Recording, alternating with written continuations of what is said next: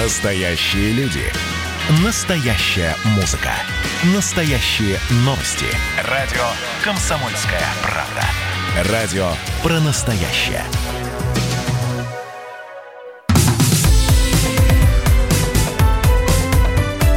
Как дела, Россия? Ватсап-страна!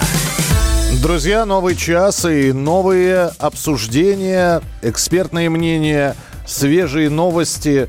Э, то, что важно, то, чем живет Россия, то, о чем говорит страна, в нашем эфире на радио «Комсомольская правда». Меня зовут Михаил Антонов. Здравствуйте, присоединяйтесь к нам.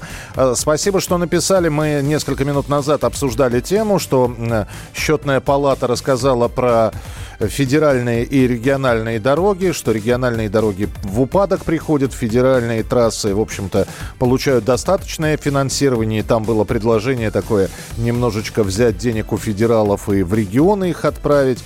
Эм, обсудили мы все это с экспертом. Э, какие итоги и выводы сделают по э, этим самым статистическим данным счетной палаты мы посмотрим. А я попросил написать, что у вас с дорогами. Белгород, дороги супер, везде. Это Наталья написала. Тюмень, дороги супер. Э, Алексей пишет, Вологда, дороги стали вполне приличные, доделывают объезд вокруг города, проблема остается с сельскими дорогами, их нет. Присылайте свои сообщения, мы их ждем как в текстовом, так и в голосовом формате. Мы ждем ваших голосовых сообщений. Записывайте в WhatsApp и других мессенджерах мнения, вопросы, наблюдения. Всем вашим аудиопосланиям найдется место в нашем эфире. Телефон 8 967 200 ровно 9702. Буквально накануне мы вам рассказывали о том, что в Даркнете, в черном сегменте интернета, появилась на продажу автомобильная база за 2019 год. Несколько миллионов номеров и просят э, за всю базу, по-моему, полторы тысячи долларов. Не успели от этой новости отойти, как э, хакеры выставили на продажу утекшие в интернет паспортные данные участников электронного голосования по поправкам Конституции.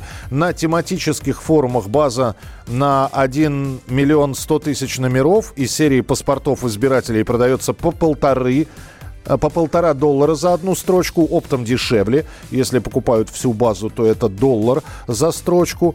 Э, утечку прокомментировал руководитель Московского общественного штаба по наблюдению за голосованием Илья Масух. По его словам, утечка произошла при передаче данных о голосовавших в участковые комиссии. Да, собственно, причина-то и не важна. Вопрос, что с этим делать, как людям себя обезопасить, Найдутся ли желающие приобрести эту базу? С нами на прямой связи Александр Власов, эксперт по информационной безопасности. Александр э, Викторович, приветствую. Здравствуйте. Э, добрый день. Ну, если кто-то выставляет на продажу, значит, кому-то это нужно, и был бы, было бы предложение, спрос появится на такие базы? Да, безусловно, спрос появится, и, судя по сообщениям, уже кто-то эти базы ну, части их, конечно, там э, за полтора миллиона долларов вряд ли кто ее приобретет. Но как бы уже появляются сообщения, какие-то строчки уже проданы. Угу. Александр, у меня вопрос. Мы, опять же, несколько дней назад э, говорили с экономистами о том, что у нас э, даже безналичная сейчас оплата, всегда можно проследить человека. Ну, казалось бы, у нас есть управление, которое занимается кибербезопасностью специальное. Можно было бы выделить эту, этому управлению деньги, которые бы переведены были на счет преступников, и таким образом преступники были установлены бы. Или это невозможно, там все продумано?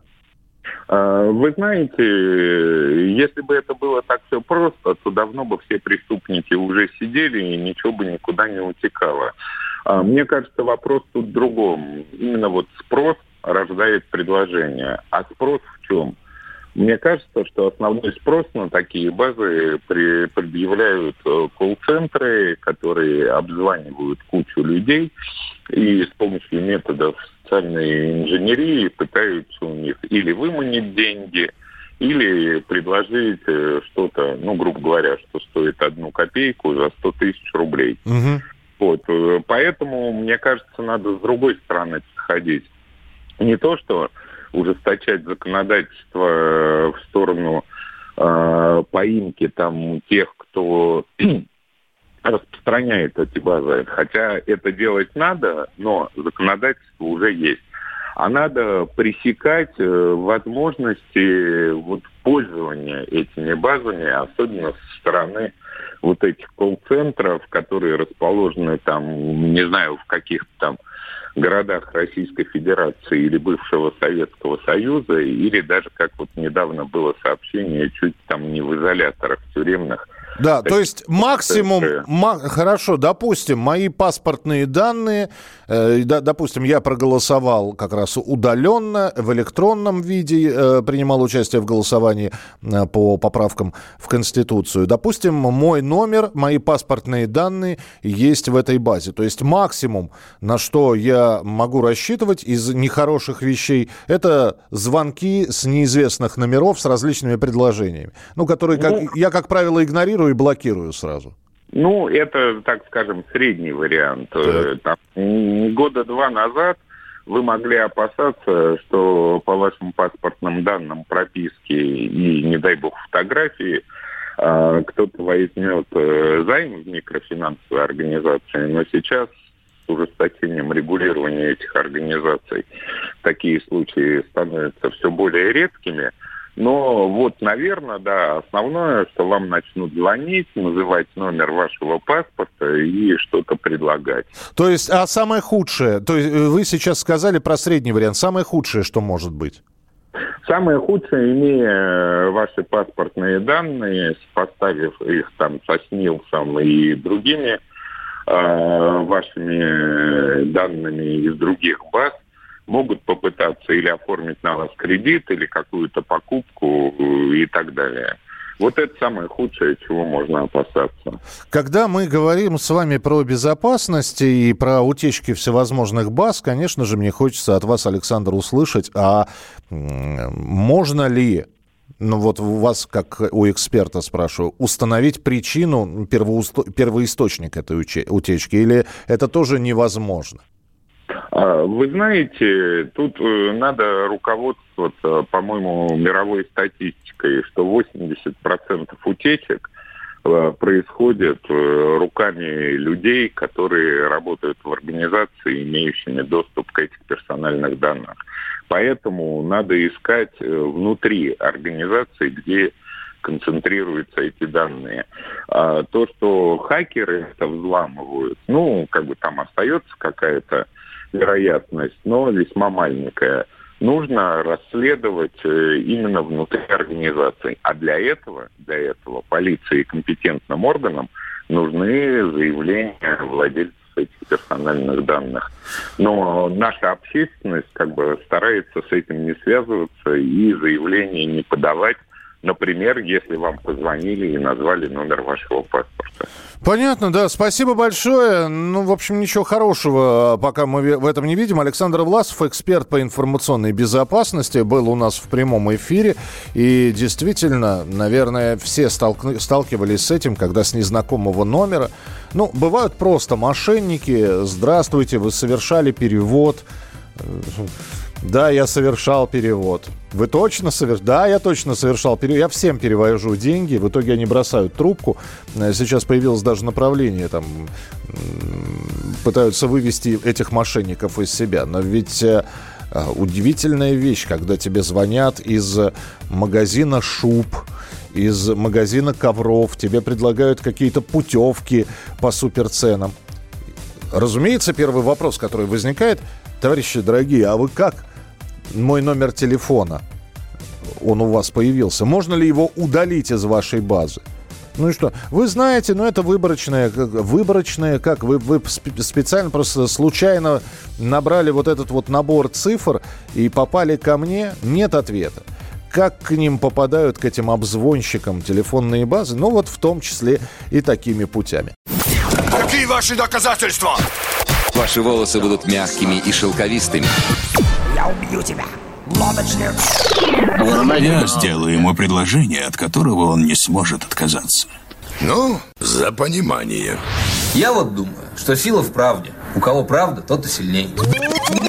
Прошлое не дает себя забыть. Запахами, музыкой, фотографиями. Мы помним прозвища своих одноклассников, хотя самих их не видели очень давно. Мы до сих пор в памяти бережно храним правила дворовых игр. Все эти воспоминания оживают в программе «Дежавю». Меня зовут Михаил Антонов. По субботам и воскресеньям в 11 часов вечера мы говорим о том, что нас радовало и огорчало. Какими мы были раньше. Давайте вспоминать вместе. До встречи. Хулиганы.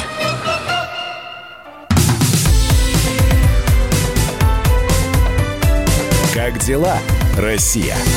Ватсап-страна! Приходят нам сообщения, в том числе говорят, а почему вы про Хабаровск не говорите? Да говорим мы про Хабаровск. Когда есть что сказать, мы говорим про Хабаровск. Народные протесты продолжаются каждый вечер. Я сейчас про численность ничего не буду говорить, потому что либо если я скажу, что людей мало, я навлеку народный гнев, либо скажу, что людей много, а много по меркам чего? По меркам того, что было в субботние дни в самом начале – Э, смотря что с чем сравнивать. Давайте так скажем. Протесты продолжаются, народ выходит каждый вечер. Владимир Жириновский, глава партии ЛДПР, подтвердил намерение выдвигать Михаила Дегтярева на выборах главы региона в 2021 году. Если Сергей Фургал, бывший губернатор, будет приговорен к лишению свободы. И Жириновский сказал, что ЛДПР все равно продолжит добиваться снятия обвинений с бывшего губернатора. На прямой связи с нами Эдуард Грищук, корреспондент «Комсомольской правды» в Хабаровске. С места событий. Эдуард, привет. Привет, привет, Россия, привет, страна. Действительно, сегодня в Хабаровске продолжаются вечерние акции протеста. Э, только что смотрел стрим с э, улицы Муравьева-Амурского. Люди идут, э, люди скандируют лозунги. Людей, по ощущениям, ну, порядка ста человек. Я тоже, как и вы, не хочу называть точные цифры. Вот когда сейчас они будут проходить мимо меня, ну, примерно можно прикинуть. Но потому сколько человек выходило с площади, около ста, Э, вот э, примерно вот эта цифра. Поэтому я обязан просто задать вопрос уже к тебе, как к наблюдателю со стороны. Некоторые сейчас эксперты, комментируя происходящее в Хабаровске, заявляют, протест идет на спад. Э, я согласен с этими экспертами. Протесты действительно начались идти на спад, и тому есть несколько причин. Так. Ну, во-первых, погодные природные условия, да, сейчас в Хабаровске пришел такой небольшой циклон, стало холодно, идут дожди, и, ну, многие люди просто, наверное, боятся выходить в плане того, что можно заболеть, можно простыть, подхватить тот же коронавирус, либо, не дай бог, ОРВИ, грипп и так далее. А, мне кажется, вот как бы одна из причин. Вторая из причин, э, люди начали слушать нового в Рио губернатора, что само по себе, э, мне кажется, вносит свою позитивную лепту в то, что протесты потихоньку, вот на мой взгляд, тоже идут на спад.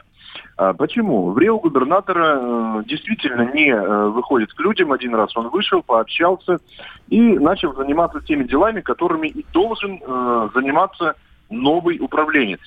То есть, а, то есть была, очеред... была очередная, я напомню, первые выходные он провел в посещении всевозможных территорий Хабаровского края, и вторые выходные оказались такими же.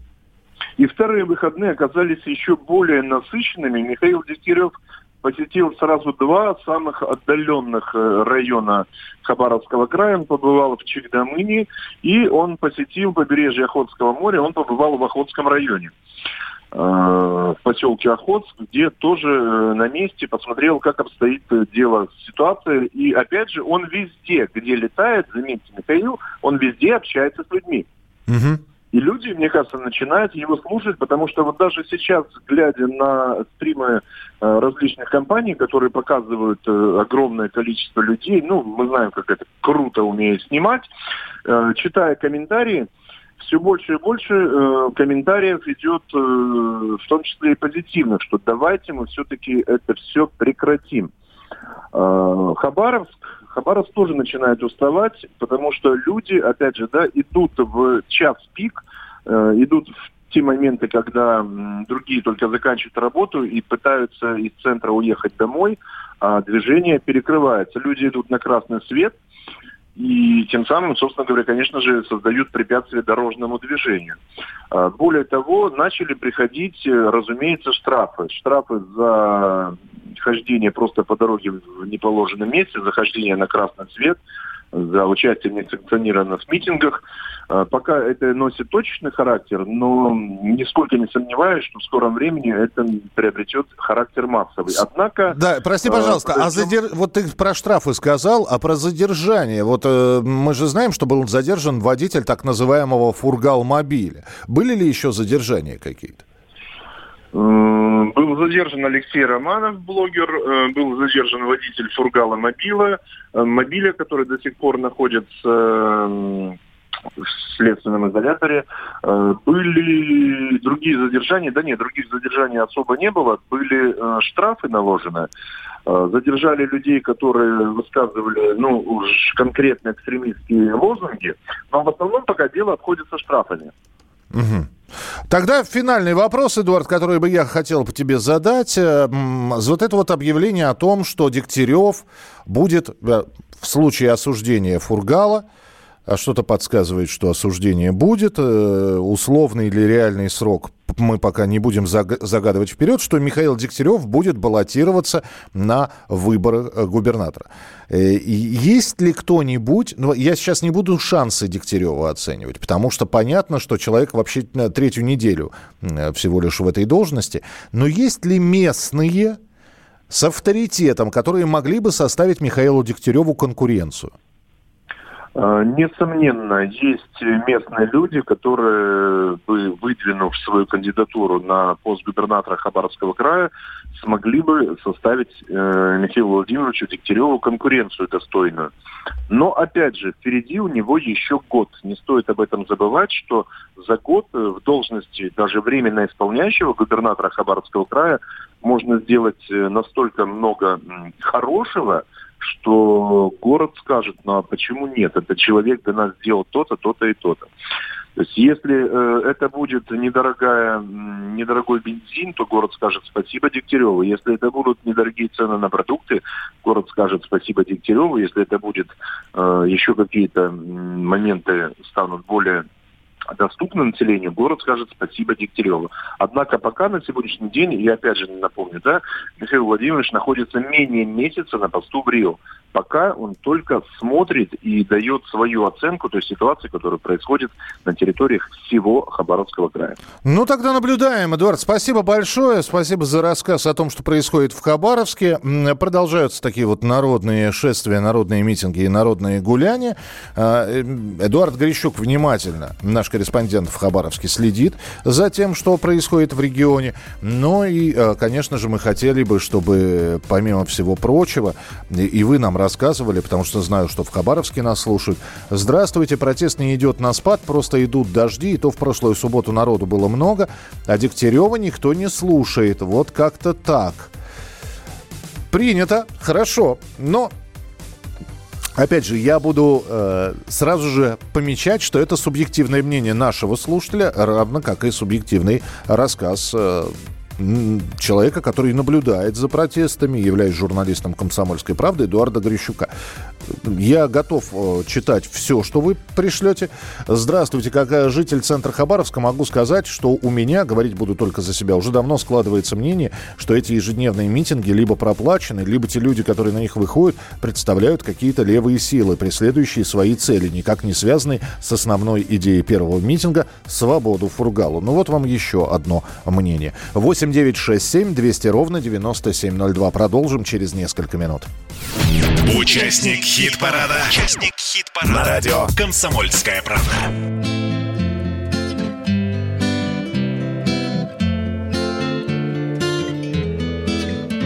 Поднимались Иваны, ни свет, ни заря уходили Иваны в небеса да в моря По лучам ослепительной юной звезды.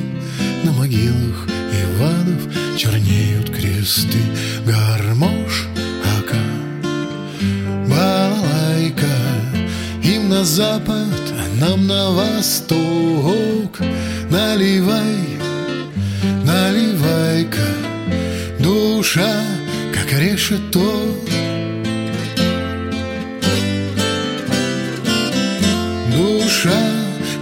решето Пели песни Иваном шальные ветра. В каждом доме Ивана встречала сестра. Принимали Иваны боевые сто грамм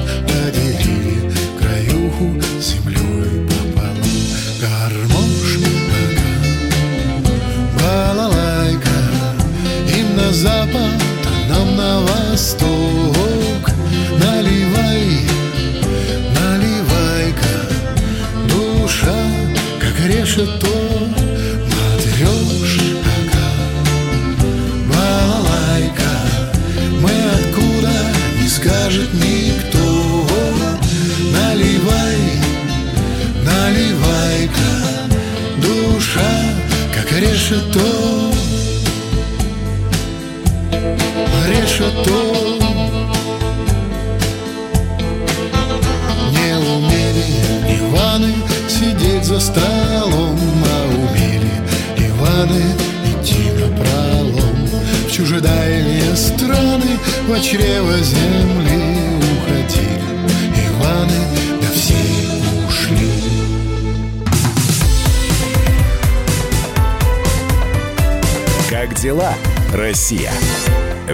Ватсап-страна!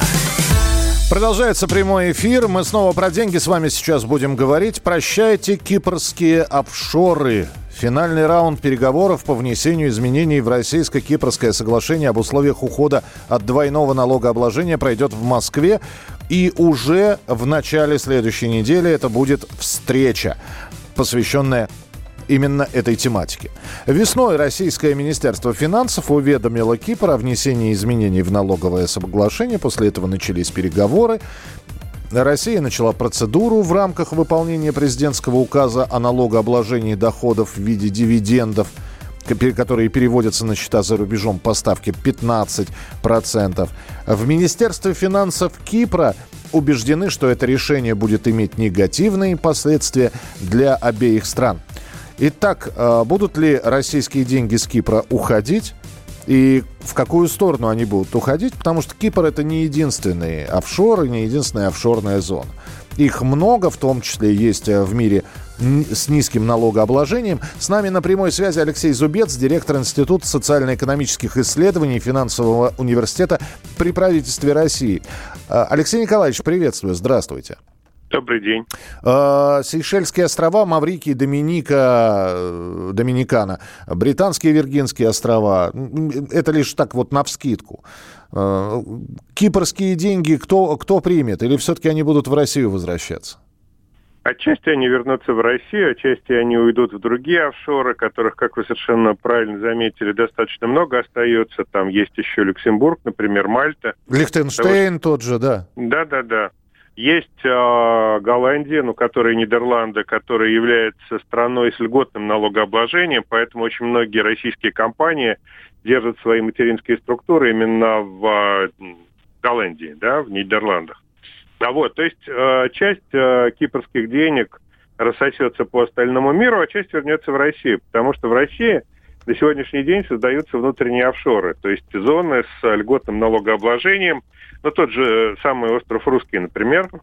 где создан специальный административный район, ну, и где, вот, собственно, существует льготное налогообложение. Есть еще один э, офшор внутренний, тоже на каком-то острове, сейчас не помню его название, тоже в России. Вот. И, собственно, надо просто помнить, что вот э, в части а, Кипра а, Кипр всегда служил такой дырой, большой дырой в российском бюджете. И когда в марте месяце президент Путин выступил э, с обращением к народу и сказал, что надо деньги держать в стране, и, в общем, денег не хватает, в частности, на борьбу с коронавирусом, и поэтому необходимо прекращать э, вот э, отток денег за границу безналоговый, а вот, то первым под удар попал именно Кипр. И то, что с Кипром налоговое соглашение расторгается, ну, близко к расторжению, А это следствие того, что ну, для Кипра, на самом деле, потеря этих денег – это там несколько миллиардов долларов в год, там 4 или 5 миллиардов, чистый приток денег из России на Кипр – вот. Для них это серьезные деньги, для них это серьезная потеря для экономики. Но надо было идти просто на какие-то договоренности и ограничивать безналоговые потоки денег э, из России на Кипр, и тогда Минфин э, согласился бы на то, чтобы каким-то образом это соглашение продлить, модернизировать и оставить в силе. Уважаемый Алексей а... Николаевич, но никто не математическое правило от перестановки мест слагаемых сумма не меняется, не отменял, но э, уйдут с Кипра, придут идут, я не знаю, на Крит какой-нибудь, ну, неважно, куда-нибудь. А, коэффициент полезного действия всех этих инициатив. То есть еще и Кипр будет на нас дуться. Ну, пусть дуется, почему нет? Э, собственно, Россия должна заботиться прежде всего о собственных интересах, а не об интересах э, кипрских греков. Вот. Что касается потоков денег, как я уже сказал, значительная часть из них вернется в Россию, потому что в России Минфин а последнее время стал заботиться о том, чтобы вот для таких денег а, в России создавались благоприятные условия. В частности, а, льготным на сегодняшний день, вот как говорят специалисты, является режим на иностранной компании, которая является налоговым резидентом именно в России. То есть фактически она зарегистрирована на Кипре, но платит налоги в России. И для таких компаний а, будет продлен э, льготный режим налогообложения, который будет действовать до начала 2024 года. Да, вот. Плюс внутренние офшоры, о которых я тоже сказал. То есть, на самом деле, э, в России на сегодняшний день создаются нормальные условия для того, чтобы а, оставлять деньги в стране. А если вы хотите вывести деньги за границу, ну, пожалуйста, платите налог 15%. К тому же надо заметить, что все крупные компании, серьезные инвесторы – которые вкладывают деньги в Россию, они вот этими кипрскими игрушками, там, детским садом и этой песочницей не пользуются. Они платят налоги, выводят деньги нормальным образом, и их, по большому счету, это не касается. Но, вот, тем не так... менее, да, но э, хорошо, мы не будем сейчас про крупных игроков говорить, но мне кажется, что те люди, которые придумали хитроумные схемы, или вот, ну, по крайней мере, они э, понимают, каким образом, значит, осуществляется перевод денег, понимают э, разницу, как, какие потери они могут понести, они наверняка что-нибудь придумают еще. Ну, знаете, на выдумку богат народ русский. Ну, да, пожалуйста, пусть придумывают, но надо просто понимать, что еще одна вещь, которую надо иметь в виду, что вот этот режим э, льготных э, схем с притоком и оттоком денег, он задуман для того, чтобы привлекать инвестиции. А в последнее время э, иностранные прямые инвестиции в Россию стали снижаться. Ну, там вот до кризиса 2014 года мы там имели положительное сальдо по капитальному счету – а, ну, там 10 миллиардов за квартал, где-то так. То есть 40 миллиардов а, долларов прямых инвестиций в Россию протекало, притекало. В первом квартале этого года у нас отрицательный счет, финансовый счет и капитального. То есть э, инвестиции из России утекают прямые. И в этих условиях создавать дополнительные условия для того, чтобы они утекали, не заплатив налоги, ну, было бы странно. А что касается выдумки нашего народа для оптимизации налогообложения, ну, в общем, Минфин тоже не идиоты. Они же понимают, как эти деньги ходят. Есть у нас замечательная налоговая, которую построил товарищ Мишустин до того, как стал премьер-министром, за что, собственно, и получил место премьер-министра да? за эффективность да. налоговой. Вот пусть они занимаются этими вещами, чтобы народ, э, как это, а, не фантазировал чересчур. Тогда мину, на минутку еще один вопрос. А между нынешними а, офшорами, которые существуют в мире, не начнется дем, демпинговая война ну, за российские деньги? К нам, к ну, нам, ребята. Ну, на самом деле такая война уже давно ведется, и то же самое панамское досье, это как раз э, война Соединенных Штатов с международными офшорами за то, чтобы люди заводили деньги в американские офшоры. То есть на территории Соединенных Штатов есть несколько офшорных зон. И нанося удар по панамским и по другим офшорам, а, по прибалтийским банкам, по тем же самым, которые имели массу проблем в последнее время с американскими регулирующими органами банковскими за отмывание денег – ну вот, э, американцы стимулируют то, что народ заходит на территорию Соединенных Штатов и оставляет деньги во внутренних американских офшорах. То есть война за э, эти офшорные деньги, она идет уже достаточно давно, и борьба там ожесточенная. Ясно. Спасибо большое. Спасибо, что были с нами в прямом эфире. Алексей Зубец, директор Института социально-экономических исследований Финансового университета при правительстве Российской Федерации. Друзья, мы продолжим через несколько минут. Ваше сообщение. Я напоминаю, что мы не только принимаем э, те самые предложения, которые вы пишете руками, иногда целые рассказы, э, критику, похвалу. Все, все это радостно читать, все это интересно читать. Но вы можете, если неудобно писать, взять и прислать голосовое сообщение. Мы любим принимать голосовые сообщения. 8 9 6 7 200 ровно 9702.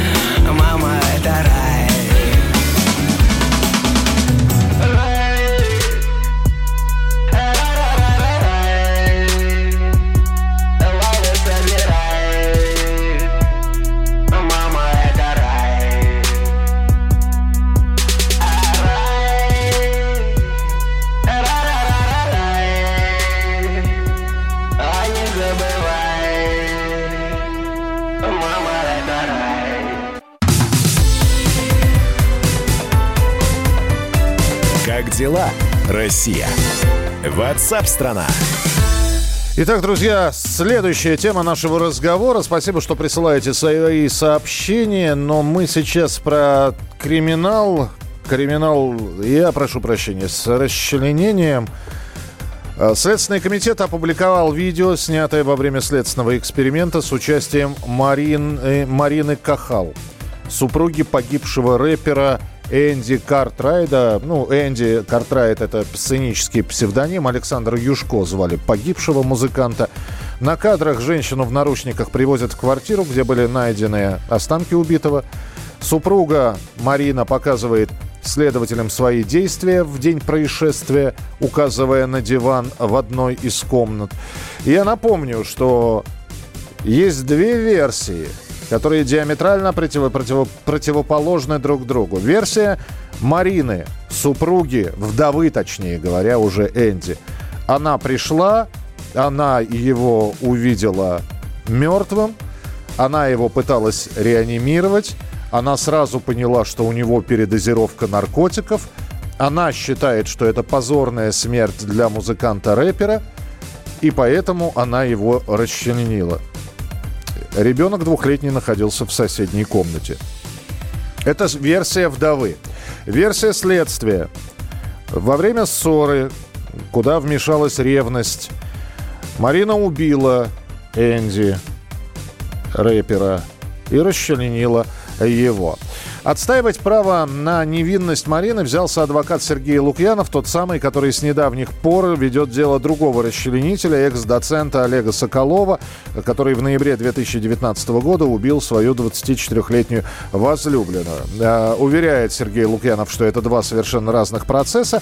Сейчас, э, если возвращаться к убийству или к смерти рэпера Энди Картрайда, сейчас Марина все-таки арестована.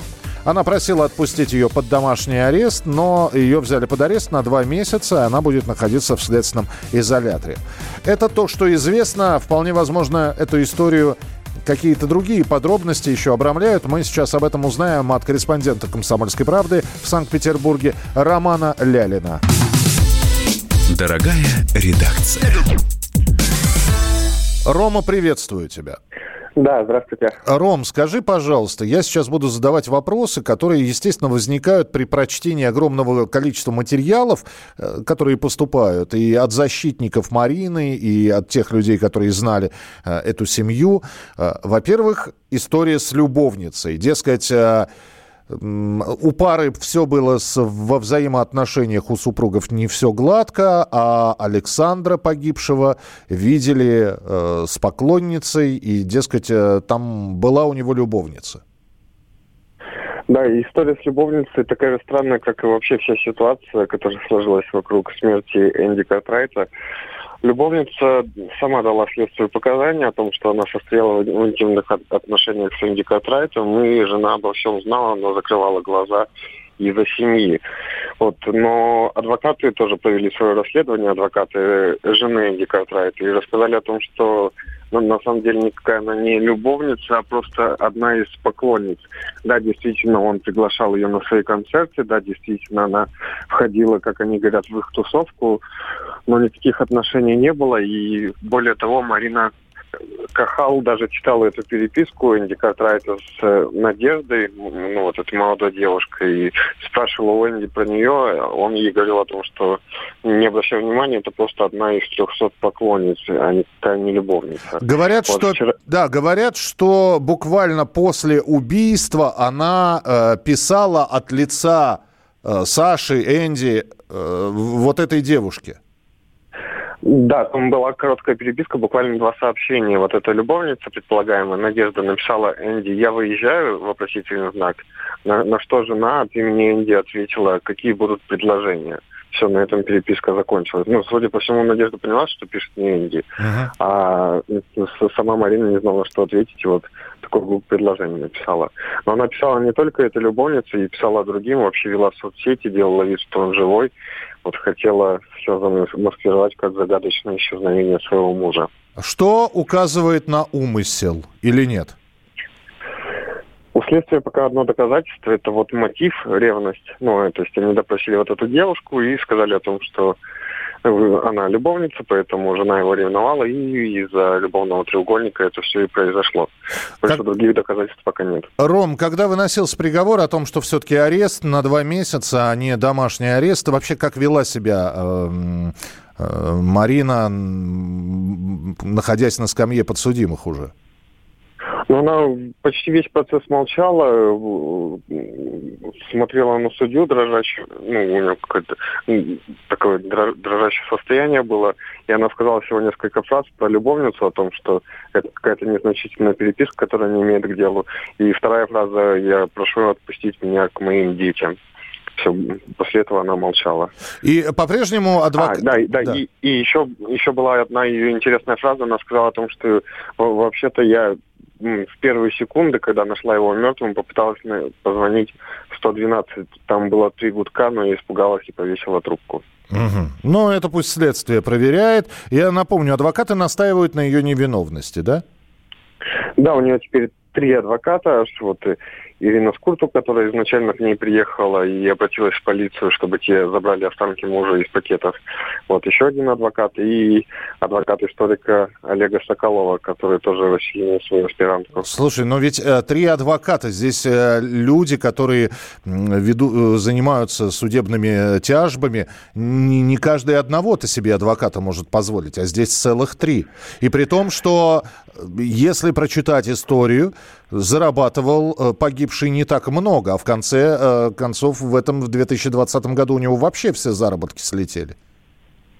Я так понимаю, что адвокаты больше подключились не из-за денег, а из-за медийности этой истории. И, скорее всего, они получают, ну, если и получают какие-то гонорары, то совсем небольшие. Вчера суд показал, ну, вчера был показательный суд, было три адвоката с одной стороны, один адвокат с другой стороны, судья от адвокатов сидела справа, а журналисты слева. И каждый раз, когда адвокаты выступали, они смотрели не на судью, а на журналистов. И судье даже пришлось как-то их отдернуть, сказать, что вы вообще-то рассказываете суду, а не э, корреспондентам. Рома, последний вопрос. У меня минутка, и у тебя тоже заодно. Скажи мне, пожалуйста, причину смерти настоящую, у нас же есть судмедэкспертизы, невозможно установить, от чего скончался Энди, он же Саша? Это было убийство или была это смерть естественная? Причина смерти пока не установлен. Эксперты попросили месяц, чтобы ска- вынести вердикт. Месяц нужен. Ясно. Ну, то есть м, будет не скучно. Я понял. Ром, спасибо тебе большое. Корреспондент «Комсомольской правды» в Санкт-Петербурге Роман Лялин разбирается в этой истории. Мерзопакостной, честно говоря. Вообще, когда начинаешь рассказывать э, подробности дела, неважно, Олега Соколова, Энди Картрайта, э, чувствуешь себя крайне неуютно. Вернемся в программу WhatsApp страна через несколько минут. В начале следующего часа присылайте свои сообщения 8967 200 ровно 9702. Как дела, Россия? WhatsApp страна.